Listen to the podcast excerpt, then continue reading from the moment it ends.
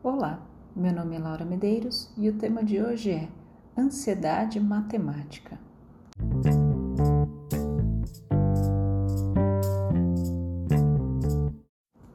Seu aluno tem medo dos números, foge da aula de matemática, sempre tem uma desculpa para não entregar os trabalhos e lições? Ele pode estar sofrendo, fisicamente inclusive, por conta da matemática. É o que chamamos de ansiedade matemática. Diferentemente da ansiedade generalizada, este é um tipo específico de ansiedade que tem como elementos desencadeadores a cultura existente em torno da disciplina, professores mal preparados, os métodos inadequados de ensino, didática em sala de aula, entre tantos outros. Mas será que isso tem solução? É o que discutiremos a seguir.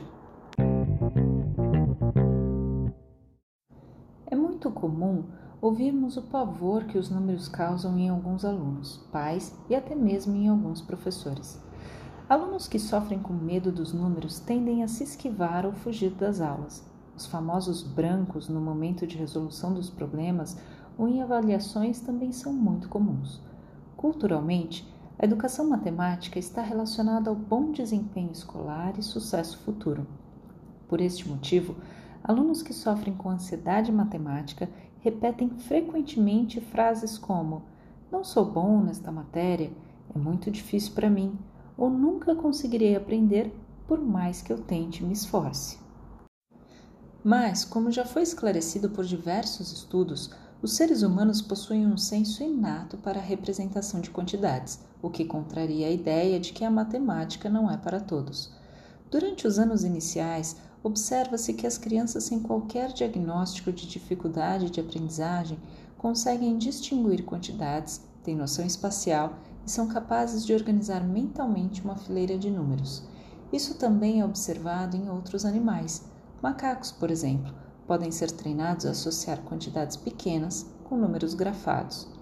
Entende-se então que muitos são os fatores externos que podem levar ao desenvolvimento deste quadro de ansiedade específica.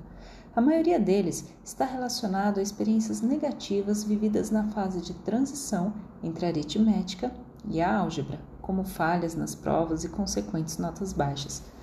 A ansiedade matemática se caracteriza por um conjunto de reações fisiológicas, comportamentais e cognitivas que algumas pessoas manifestam diante de situações envolvendo a disciplina.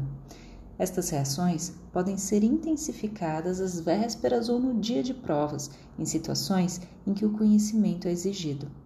Além das notas baixas, a reticularização em sala de aula e a punição por parte de pais e professores ajudam a construir um sentimento de aversão à disciplina.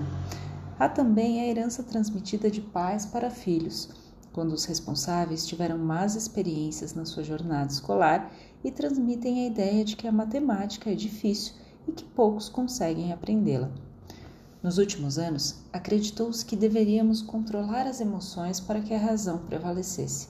Porém, atualmente, as neurociências têm mostrado que os processos cognitivos e emocionais estão entrelaçados no funcionamento do cérebro. As respostas periféricas envolvidas na emoção podem ser percebidas por um observador externo ou podem ser apenas modificações corporais internas, percebidas somente pelo próprio sujeito. São várias as áreas cerebrais envolvidas, mas daremos destaque a duas delas, a amígdala direita e o hipocampo esquerdo. A amígdala é um centro nervoso regulador dos processos emocionais e tem múltiplas conexões com outras áreas do sistema nervoso. Assim, ela dispara comandos que poderão provocar, por exemplo, aumento da vigilância, palpitação, dilatação da pupila, sudorese, entre outros.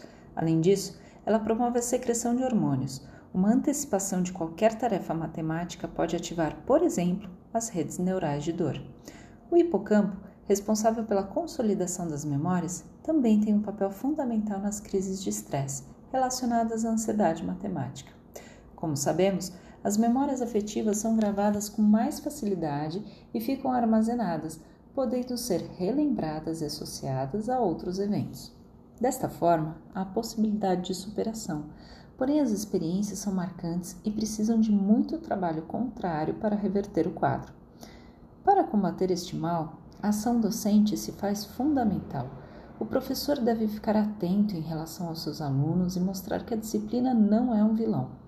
Para despertar o interesse dos alunos, é necessário que o professor domine o conteúdo, goste de ensinar e adote atitudes positivas, propondo problemas desafiadores para toda a classe, de modo que os alunos se sintam capazes de trabalhar os conceitos matemáticos aprendidos. Pressionar o aluno para responder rápido e corretamente, repreender em relação ao conteúdo de suas dúvidas, estimular competição entre os pares são exemplos de comportamentos que devem ser evitados em sala de aula.